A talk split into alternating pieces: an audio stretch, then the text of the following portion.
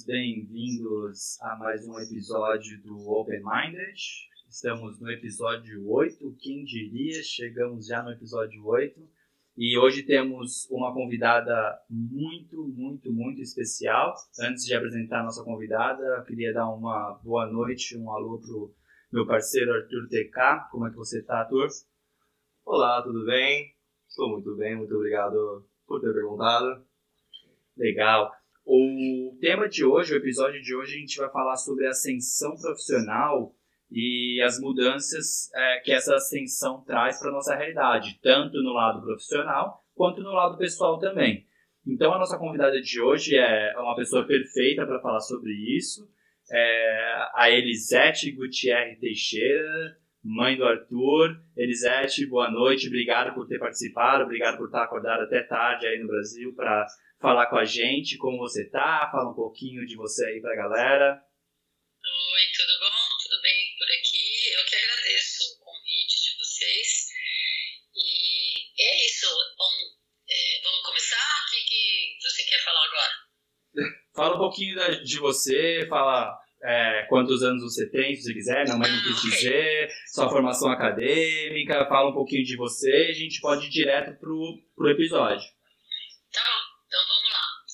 Bom, é, oi pessoal, eu sou Elisete Gutierrez Teixeira, eu tenho 64 anos, sou casada há 41 com Carlos Eduardo, que os meninos aí costumam chamar de Carlão. Alô, Carlão! E... Alô, Carlão! eu sou mãe de dois jovens adultos, a Muriel com 34 anos e o Arthur com 29. Eu, a minha formação acadêmica básica é em engenharia eu fiz, me graduei em engenharia elétrica, depois fiz também engenharia de produção, isso na década de 70, né? De lá para cá eu fiz é, vários cursos de especialização, né? Na maioria deles na, na FGV de São Paulo, e normalmente eram cursos de seis meses, né? Que eles nem chamam de pós-graduação, chamam de especialização. Uhum. À medida que eu ia progredindo na carreira e os assuntos iam variando, eu fui fazendo essas especializações. Depois, por fim, eu comecei um, um MBA na ESPM, era gestão de empresas de alta tecnologia, mas isso aí eu acabei não concluindo. Se um dia vocês quiserem saber por que, eu explico, mas é por aí. Legal. Bom, como eu disse no, início do episódio, como a Elisete passou o background dela acadêmico até aqui, vocês podem ver que realmente acertamos em cheio na convidada para o tema que a gente vai abordar hoje. E Elisete, antes de a gente chegar realmente profundamente no, no, no, no tema, eu queria que você contasse um pouquinho para a gente como que foi a sua trajetória de vida até a faculdade, até todo esse background que você passou para a gente. Uhum. Ok. Bom, eu sou de São Caetano do Sul, para quem não sabe, é no ABC Paulista, na Grande São Paulo, assim como os meus pais, né? Eles eram descendentes de imigrantes italianos e espanhóis. E, aliás, é interessante, né, que esses imigrantes, é, hoje vocês são os bisnetos desses imigrantes e, e uhum. começou a migração reversa, né? Vocês estão é verdade. bem interessante isso. Bom, e a gente era uma família de classe média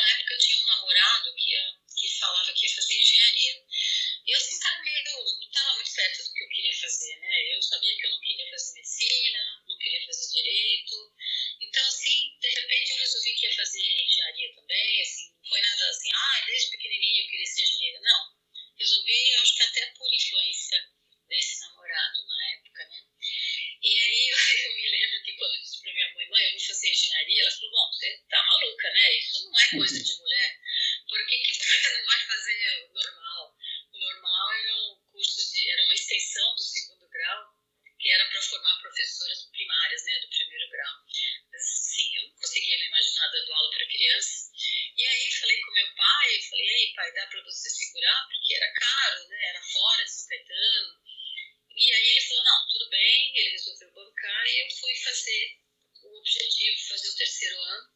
E foi o único ano que eu estudei em escola particular, né? Apesar de ser longe, caro, meu pai segurou e eu fui e foi muito bom.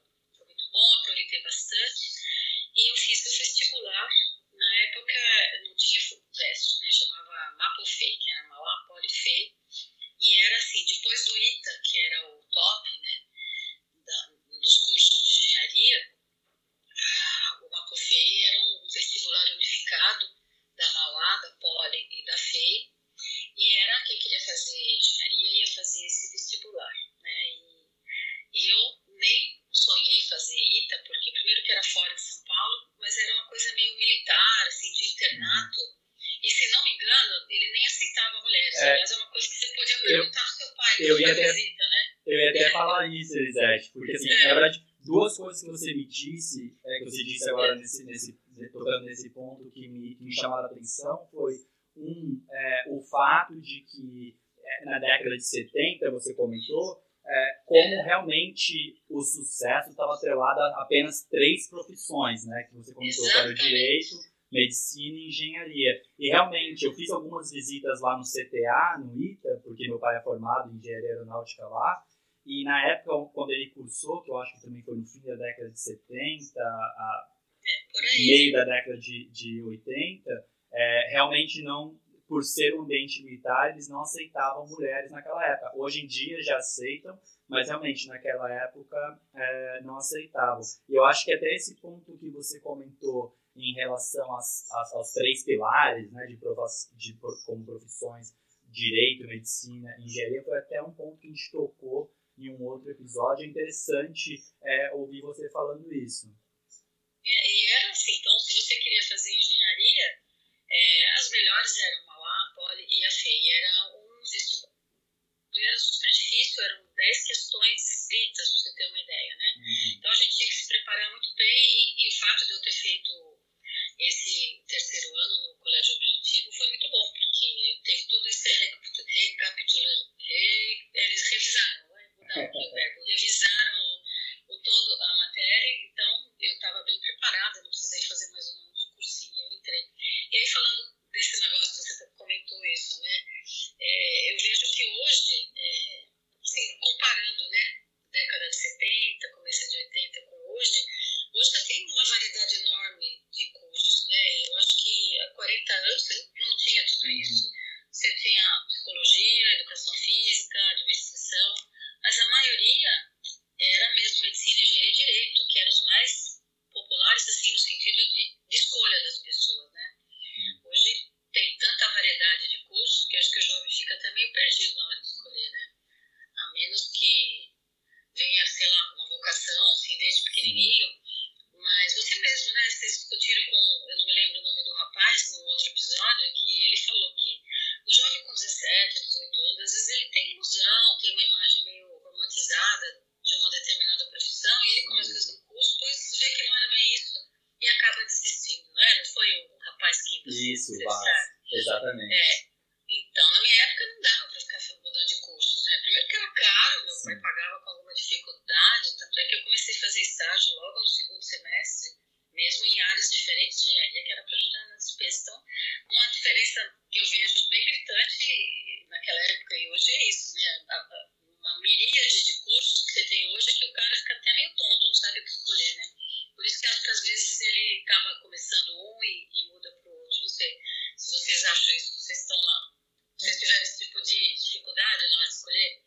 É, Eu acho que assim, pra mim foi uma escolha normal, mas eu acredito que eu concordo com você quando você diz que existe hoje uma flexibilidade muito maior para os jovens é, pelo menos né, no nosso ciclo social, é, existe uma flexibilidade muito maior, uma aceitação muito maior de você sair de um curso e começar outro. Eu tenho a impressão que antigamente, é, nessa época que a gente está conversando aqui, década de 60, 70, 80, isso era muito é, visto com olhos de uma pessoa que está desistindo ou alguma coisa do tipo. Eu acho que tinha um paradigma em cima de você mudar de curso. Isso eu pensando aqui, né, pelo que eu escuto as pessoas mais experientes falando. Acho que existe um paradigma onde se você mudasse de curso, estaria desistindo, você não teria sucesso porque, sei lá, pode estar atrelado a preguiça, alguma coisa do tipo. Eu acho que hoje os jovens têm uma liberdade muito maior, uma compreensão muito maior também vindo dos pais, para que eles busquem que realmente é, vai fazer aquele fulfillment na vida deles, pessoal e profissional, né?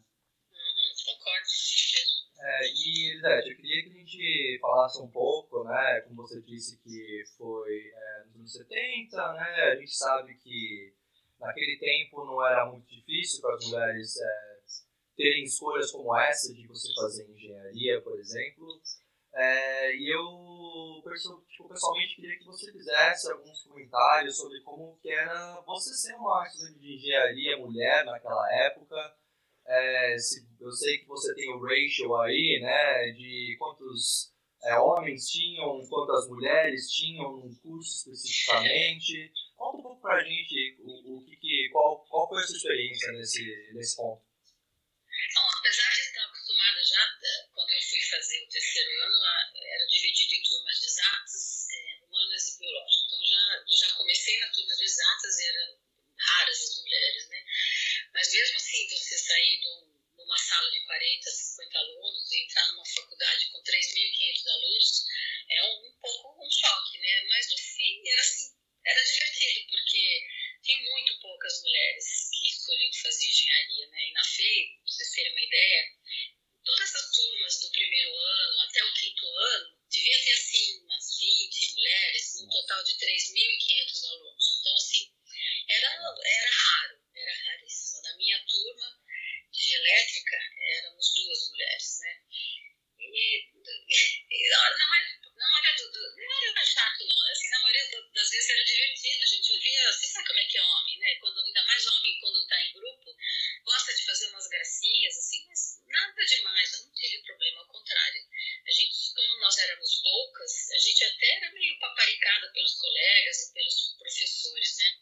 Tem uma piada muito sem graça, mas que é constante, não só na FEI, mas em todas as escolas de engenharia, que a gente escutava assim: ah, quando você nasce, Deus pergunta para você: você quer ser bonita ou quer ser engenheira?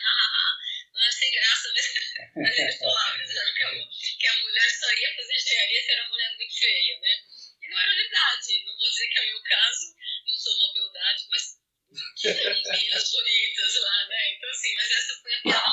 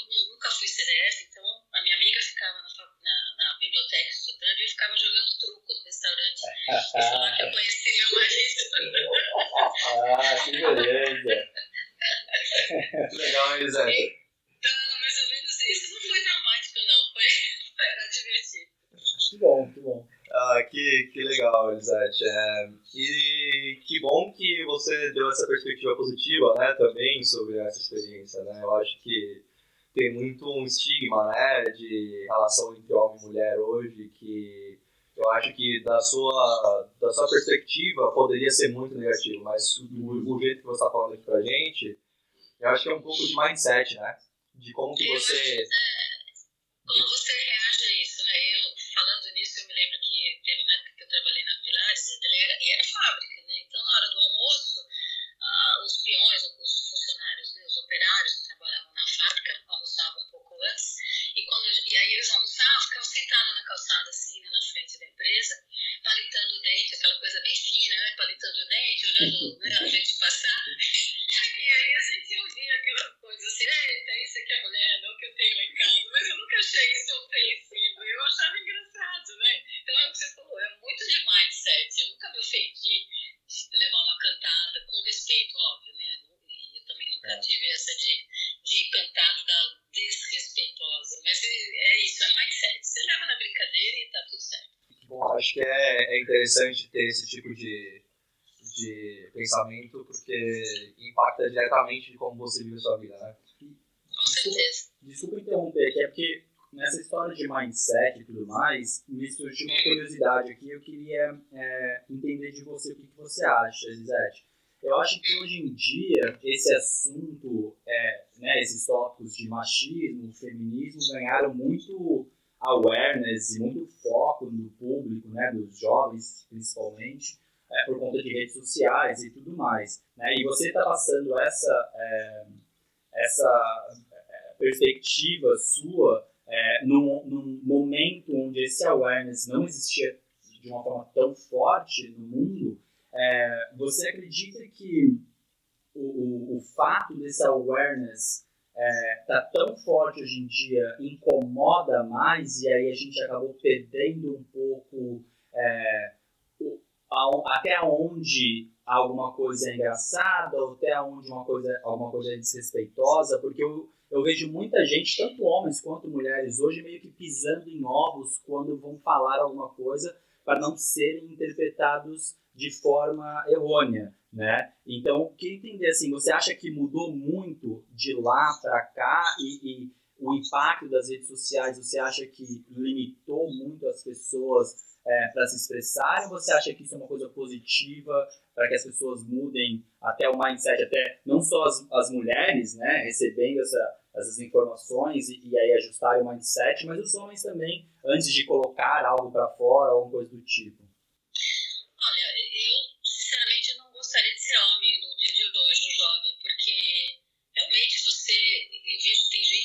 Unidos, por exemplo, se você vai entrar no elevador e tem um homem, você tem uma mulher e o homem vai entrar e ele não entra de medo de ficar sozinho, que a mulher vai dizer que ele fez algum tipo de comentário, de que fez assédio. Então, uhum. eu acho que está um pouco over, entendeu? Porque eu acho que, é, sei lá, acho que toda mulher, é, a mulher se arruma e, e, quer, e quer ser observada, quer ser admirada, e eu acho que é natural você fazer um uma gracinha, fazer um lógico, sem, sem perder o respeito. Então eu acho que a coisa ficou um pouco over, né? Eu acho que não, não precisa essa coisa assim toda, é, esse prurito todo. Eu acho que esse negócio do feminismo ficou um pouco exagerado.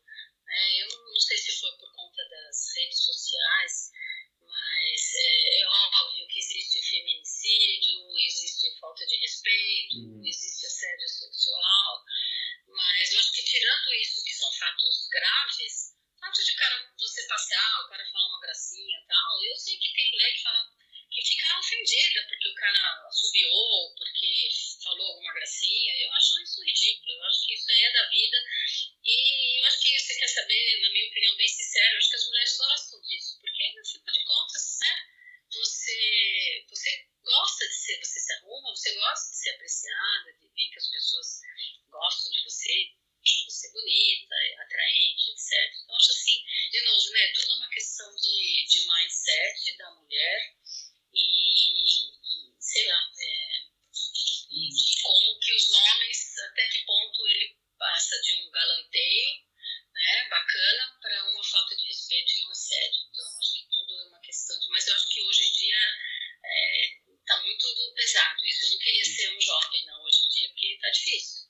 É, eu concordo. Eu acho que, assim, fugir um pouco do tema aqui, já vai voltar do tema, mas só para deixar claro para todo mundo que está ouvindo, que a minha pergunta foi realmente para ouvir essa perspectiva de uma pessoa, de uma mulher que, que é, conviveu num ambiente naquela época, e acho que até hoje em dia, basicamente, na sua maioria, dominado por homens, e, e, e, a comparação com hoje em dia, com os tempos que a gente vive, a gente sabe que esse é um tema super recorrente na internet, na TV, em todo tipo de mídia, e, e eu só queria realmente entender a perspectiva da Elisete. É, eu acho que todo mundo tem direito a ter sua opinião em relação a esse assunto, a gente sabe que é um assunto muito delicado, mas foi só por conta da nossa conversa aqui, levou a gente para esse assunto, foi só uma dúvida. Obrigado, Elisete, por responder. E vamos voltar para o assunto, vamos voltar para o episódio. É, e no hard feelings, né? Eu acho que cada um tem uma sensibilidade, algumas mulheres se incomodam, outras não, então cada um na sua e no hard feelings. É isso aí, acho que independente tem que respeitar né, os limites dos outros, né? Eu acho que isso é uma coisa que a gente conversa sempre, né? Você até, né, Elisete, passou isso para mim como ser humano, né? De existem limites, acho que você tem que respeitar os limites. É, o, principalmente os limites sociais, né, os limites de educação e os limites de né, honestidade, etc. Eu acho que isso é, vai muito no encontro do que ela está falando, no sentido de tipo, ah, é legal até um certo ponto. O certo ponto não é uma linha tão tênue. A gente sabe quando a gente cruza. Depende de cada pessoa. Exatamente. Eu também acho que depende de, de, cada pessoa, mas a gente sabe no fundo que a gente está fazendo uma coisa que não é necessariamente normal. E eu, e eu queria, Elisete, que você falasse um pouco também sobre a sua trajetória profissional. A gente falou um pouco da sua é, educação, né, de, da, da escola pública até a escola particular, dos cursos que você fez no começo. Eu queria que você falasse um pouco depois disso, né, da sua trajetória profissional, é, como que foi depois da faculdade, se você teve alguma dificuldade, sei lá, no seu ambiente de trabalho. Não necessariamente só por ser mulher, mas como, como pessoa mesmo, como, como, como ser humano. Gente queria ouvir isso um pouco de você. Tá bom. Vamos lá. Bom, é, começando parei, né? Então eu fiz é, engenharia e normalmente no último, no último ano do curso de engenharia você começa a procurar estágio, né?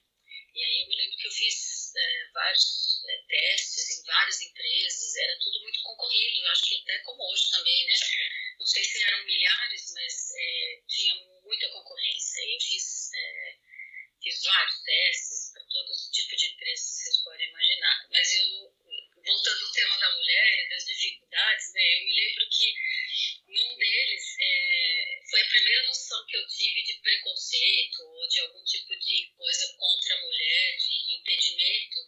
É, uma das empresas que eu fui, né, fui lá para, não lembro mais o nome, era uma fábrica de equipamentos eletroeletrônicos, e eu cheguei para me inscrever para o teste, né, que ia selecionar os estagiários, aí eles não me deixaram nem fazer a inscrição, eles falaram, não aceitamos mulheres. Falei, mas, mas como assim? Não, aqui a gente, essas vagas de engenharia são para trabalhar na fábrica, e na fábrica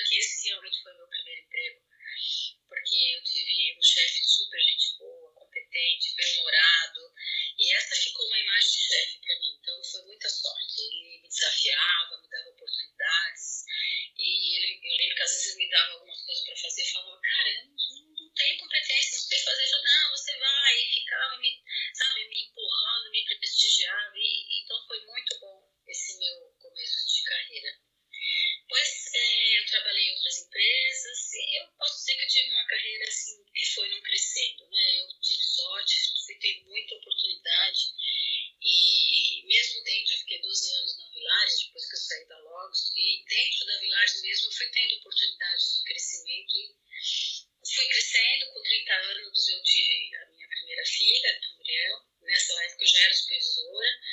Depois de mais cinco anos eu tive o Arthur e eu já era gerente de suprimentos.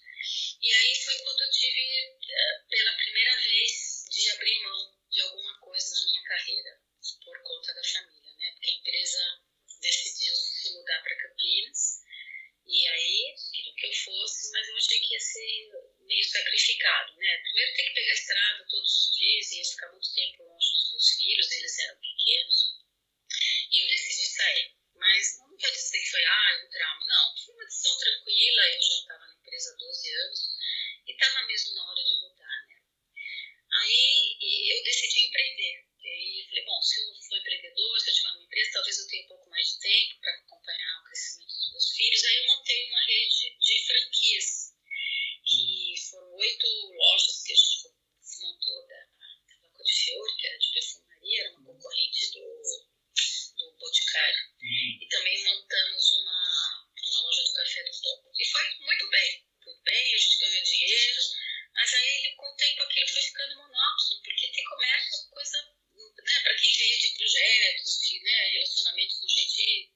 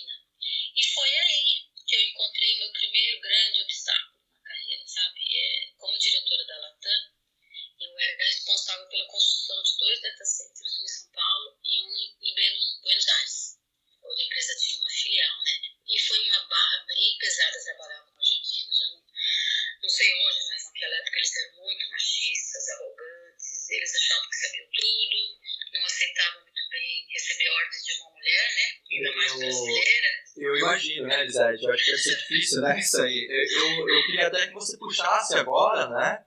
Para assunto de saúde mental, né? Tipo assim, como que você, como que você lidou com isso? É, é, eu pessoalmente sei, né? Porque sou seu filho, é, que você tem depressão, tem ansiedade, assim como eu tenho. E eu tenho meus desafios pessoais, né?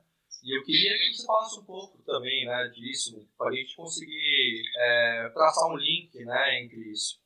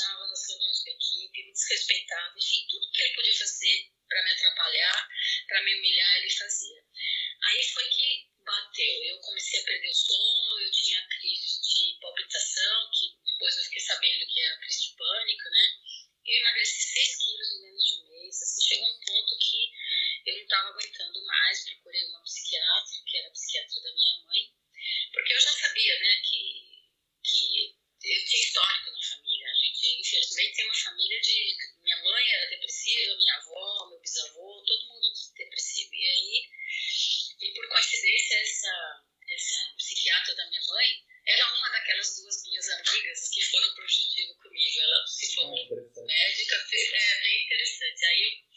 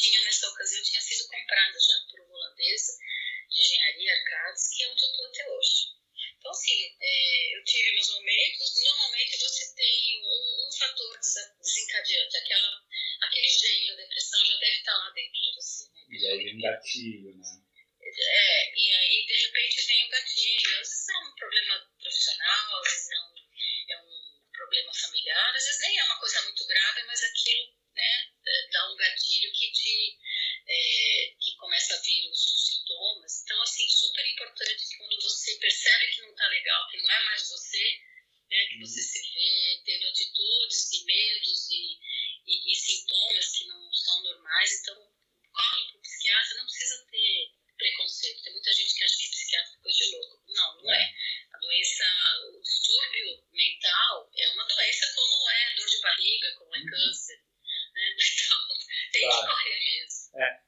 gente, a gente frisa muito esse ponto aqui no, nos, nos, nossos episódios, porque realmente é importante, né, Eu acho que assim, você ficar empurrando isso por conta de um preconceito que você tem de buscar ajuda profissional, seja um psiquiatra, seja uma terapia ou uma coisa do tipo, você ficar empurrando isso, você está se prejudicando, porque a mente é uma coisa, é uma coisa tão complexa que, pelo menos na minha experiência de terapia, eu comecei a perceber que a gente acredita que a gente se conhece tão bem e por mais que a gente esteja passando, às vezes, por um momento de dificuldade psicológico, assim, né, a gente não está se sentindo nós mesmos, como você disse, é, a gente acha que a gente consegue resolver isso sozinho. E quando você começa a ter um acompanhamento profissional, de novo, na minha experiência, só de falar e escutar essa pessoa falando de volta para você, você percebe que o que você é, pensava não é tão é, certeiro, né? E você, e você começa a identificar naquela ajuda, naquela conversa, ou um acompanhamento psiquiátrico,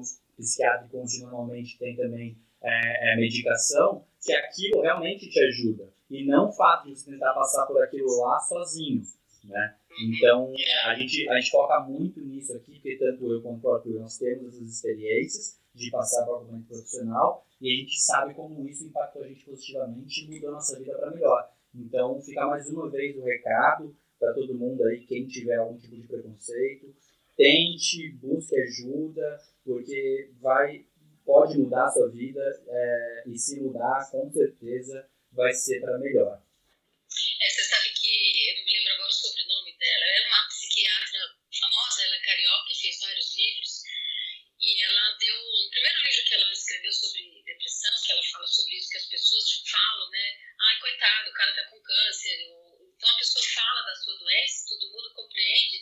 E quando você fala que tem uma doença de depressão, alguma coisa, as pessoas já ficam assim, então ela fala, olha, é como se você, se você é míope, ou você opera, você põe um óculos, uhum. não é? Então, a, a depressão a ansiedade, a crise de pânico, é a mesma coisa. Se você tem que tratar aquilo, é uma disfunção cerebral.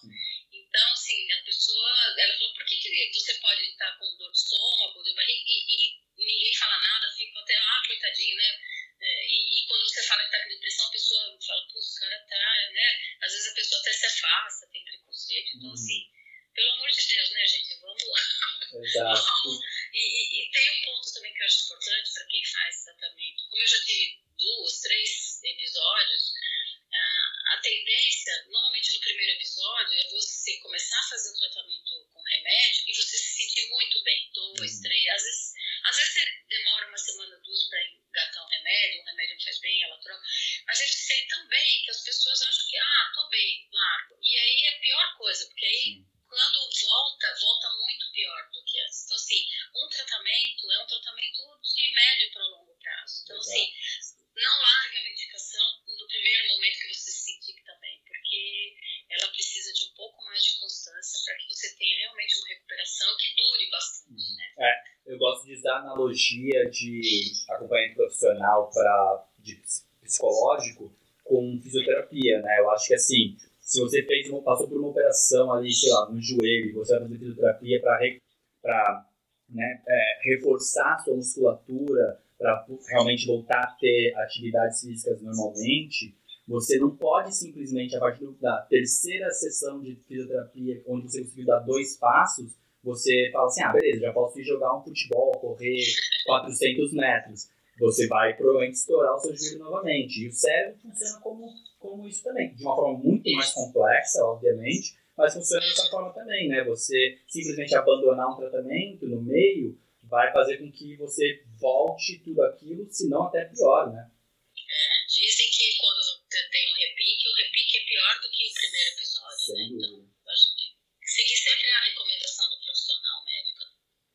É, certeza, acho que a avaliação médica, acompanhamento médico é o seu melhor amigo nessa hora, porque mesmo que você confie nas pessoas, pai, mãe, etc., eles não, se eles não forem médicos e psiquiatras, eles, eles não têm o background para analisar aquilo que está passando, né? Uhum. Então, você ter esse acompanhamento, eu acho que é essencial, né? Eu tenho acompanhamento, minha mãe tem acompanhamento, sinceramente, acho que as pessoas que eu conheço que têm depressão, que já tiveram uma dificuldade por de depressão e ansiedade, que seguem o, o tratamento psiquiátrico, é, terapêutico né, da coisa, que é psicanálise e psicologia, é muito mais é, bem resolvido com a situação do que alguém que está tentando entender por si próprio, né?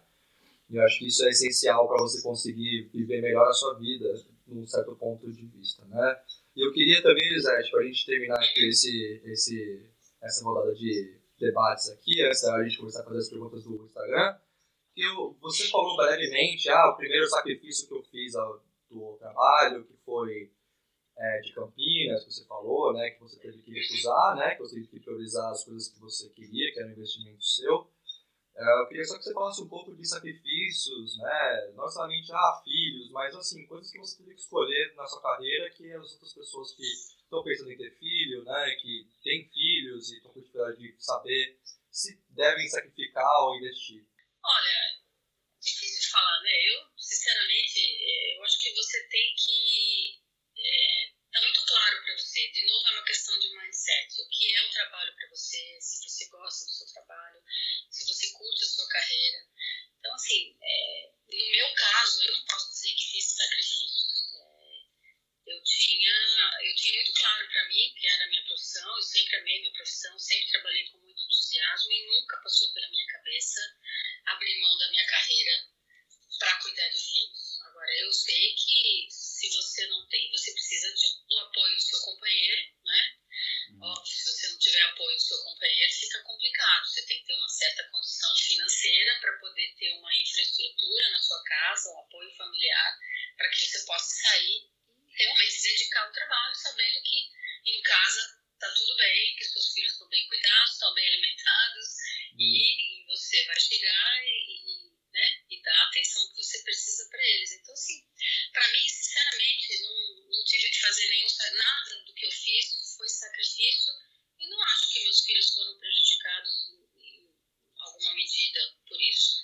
Então, é, sei lá, não sei se eu respondi a pergunta, mas não, hum. não me vi fazendo nenhum sacrifício. Tudo que eu fiz, eu fiz com muita, muito, muito bem pensado, fiz é, tranquila e achei que estava fazendo a, a melhor coisa. Mas, de novo, cada um é cada um, cada família é uma família, cada um tem uma condição social, financeira, e o fato de eu e o, e o Carlão, né, eu e o Teixeira, os dois sermos engenheiros, a gente sempre trabalhou, sempre teve bons salários, então a gente tinha essa condição de ter empregados em casa, né, de ter uma casa confortável, de ter tudo é, que o dinheiro podia comprar, vamos dizer assim, de conforto e para os nossos filhos e para nós mesmos. Podemos ter essa vida maluca que a gente viajava muito, estava sempre fora. Então, para mim, não, não, não teve sacrifício, não. Pode ser que para uma outra mãe, numa outra condição, seja, mas uhum. eu, eu não, não, sou um exemplo de, ah, coitada, fez um sacrifício. Não, não fiz. Sim. Bom, legal, obrigado, Elisete. A gente vai, a gente recebeu algumas perguntas do Instagram. É, eu acho que algumas delas já foram até respondidas aqui no debate que a gente teve, mas seria legal você é, até fazer um resumão assim sobre, sobre coisas que foram ditas aqui. A gente separou três perguntas de seguidores. Claro que o assunto e tudo mais trouxeram muito mais o público feminino para perguntar, então a gente recebeu é, muitas perguntas e separamos três é, meninas que perguntaram coisas bem legais aqui. É, e vamos lá. A primeira de todas, a gente vai com a Fernanda Feliciari. Fê, obrigado por ter enviado a sua pergunta. E a pergunta dela é como que a cultura, a pressão social e leis é, dificultaram esse equilíbrio entre vida profissional e a vida pessoal em casa como mãe? Bom, eu acho que isso depende muito da cultura familiar em que você foi criada, as suas crenças, os seus valores, seu companheiro, né? E, e também da empresa para qual você trabalha, né? Algumas uhum. empresas hoje são bem flexíveis e dão licença maternidade longa para as mães e até um período menor de licença para os pais. Algumas têm até creche no local de trabalho. Então, acho que a questão de cada mulher ter claro para si como que ela quer enfrentar a maternidade. É uma decisão difícil mas porque a vida sua vira de ponta cabeça. Uhum. Você nunca mais vai ter a liberdade, vai ter, vai ser como era antes, né? Uhum. Eu não tive nenhuma dúvida de que eu continuaria a minha vida profissional depois da chegada dos filhos, né? E eu não sofri nenhuma pressão para abrir mão da minha profissão para cuidar dos filhos em casa, então eu, eu não acho que pelo menos aqui no Brasil, que é o que eu conheço, né? Até facilitam um pouco a vida da mulher. Né? No meu tempo tinha três meses de licença maternidade, hoje são quatro, as mulheres normalmente eh, uh, emendam com um mês de férias, algumas uhum. empresas estão seis meses,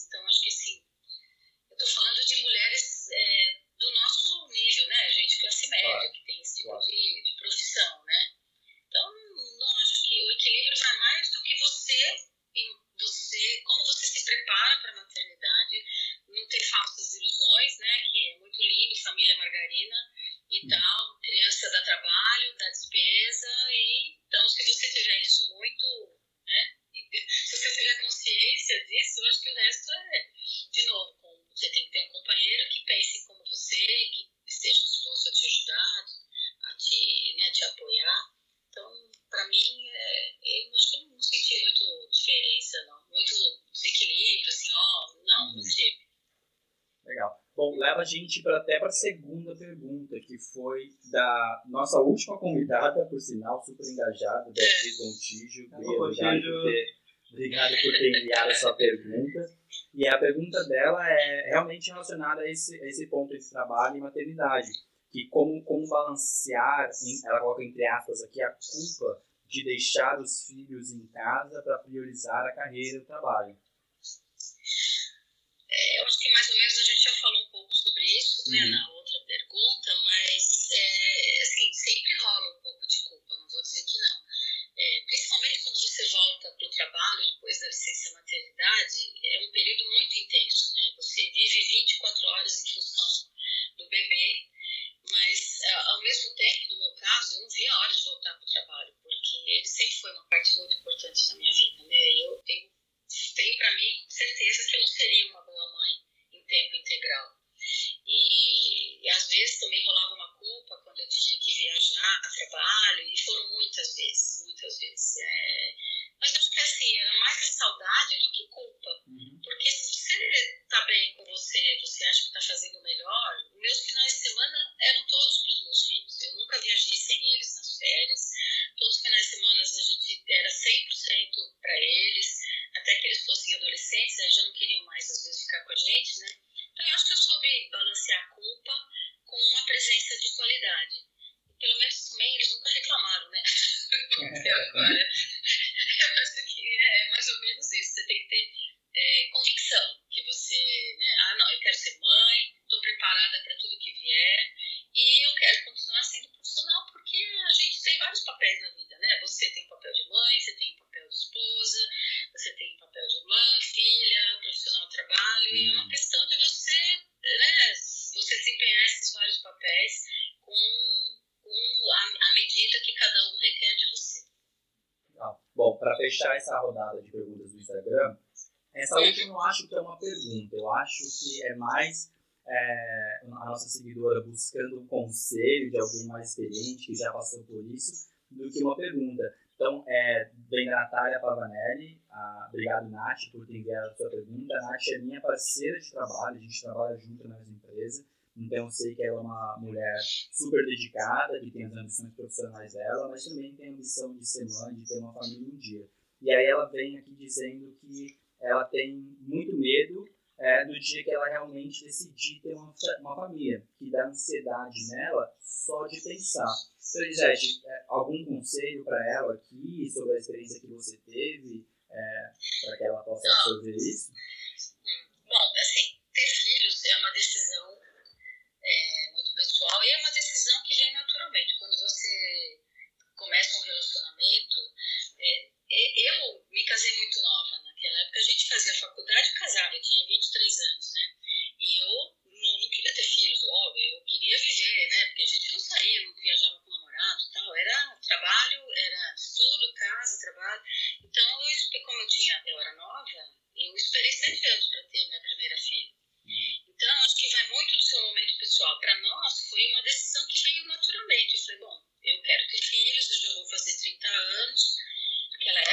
anos era meio que uma idade limite. Hoje as mulheres têm filhos com 40, né? Mas, uhum. é, então foi uma decisão que veio naturalmente. E, e, mas eu tinha muito medo de perder. Eu não tinha medo de, de, construir família, de nada. Eu tinha medo de perder o emprego, pra ter uma ideia. Eu falava, uhum. meu Deus, eu vou ter filhos e agora, se eles me mandam embora? E eu cheguei a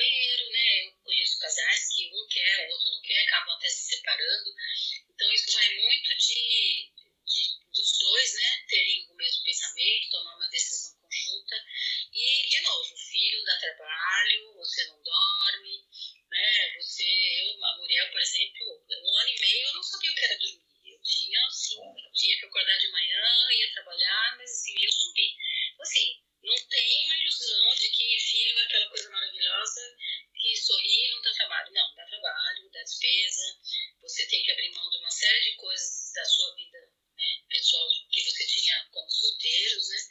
Mas é maravilhoso, eu não me arrependo nem um dia. Então, assim, é, é, com você, né? Você tem que tomar essa decisão, mas não tenha medo, não. Você ter filho é muito bom.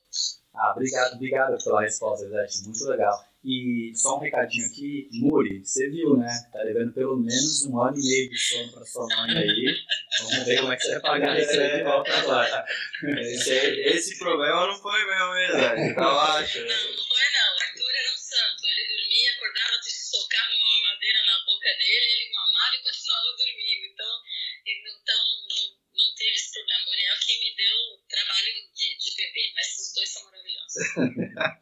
Ah, muito obrigado, viu, Elisete? Então, eu só queria. A, a gente é. vai terminar aqui esse episódio com o bate-bola e com uma mensagem sua.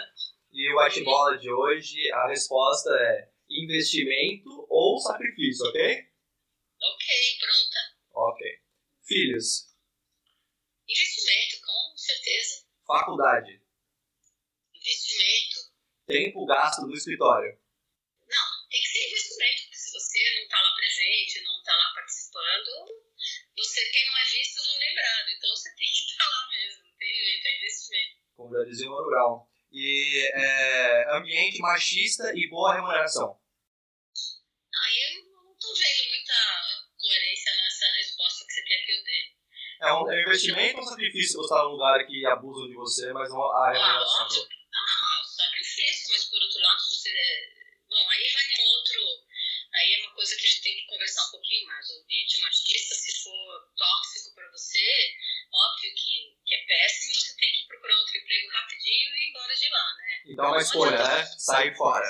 Exatamente, sai fora. Tá. É... Evolução profissional.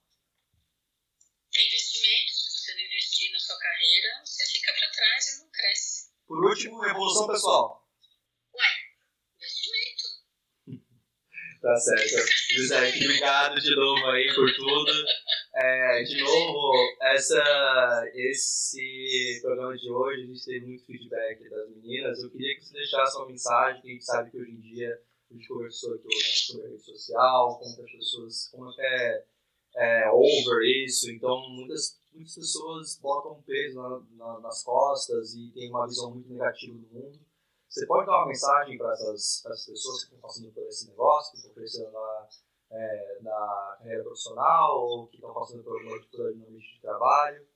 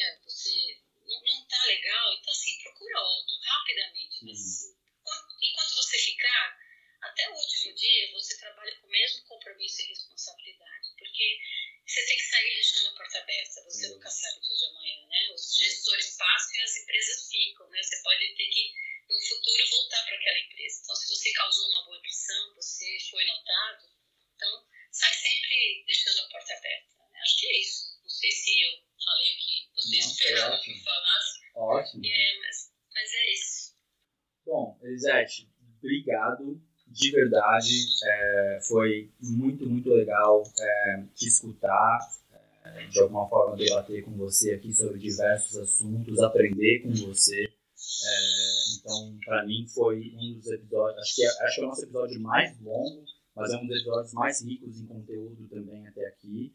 É, então, só tenho que te agradecer por ter, já são uma e meia da manhã aí no Brasil, por estar com a gente aqui conversando, é, por ter tido a flexibilidade de, de, falar com a gente hoje. E muito obrigado, porque assim, eu aprendi muito, é, te conheci melhor, a gente já se conhece há o quê? 15 anos, desde quando o Arthur a gente era moleque, mas assim, né, conversas francas, assim, é, a gente não teve tanta oportunidade, então obrigado por ter participado, obrigado a todo mundo que ouviu, Vou deixar o Arthur se despedir também. É, Bom, eu, então, primeira... antes disso, deixa eu agradecer, né? Eu Opa, que, por favor. Eu sei que eu agradeço demais vocês terem me convidado e, e foi muito bacana esse bate-papo, realmente. Eu espero ter ajudado. Eu peço desculpas por falar demais, porque realmente Imagina. quando me empolgo, eu falo muito. Então, eu espero que alguma coisa de tudo que eu falei sirva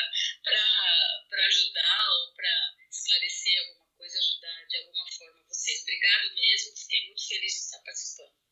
É, muito obrigado, Elisete. É, obrigado por ter participado, obrigado por ter cedido o tempo, de ter sido tão sincera como você é. Muito obrigado de novo por ser a pessoa foda que você é. Eu te amo. Eu sou o Arthur TK do Open Minded, arroba Arthur TK. Eu sou arroba match underline s.a. Não esqueçam, não esqueçam de seguir a gente no Instagram, no arroba time to be underline open minded. E mais importante, não se esqueçam de abrir a mente.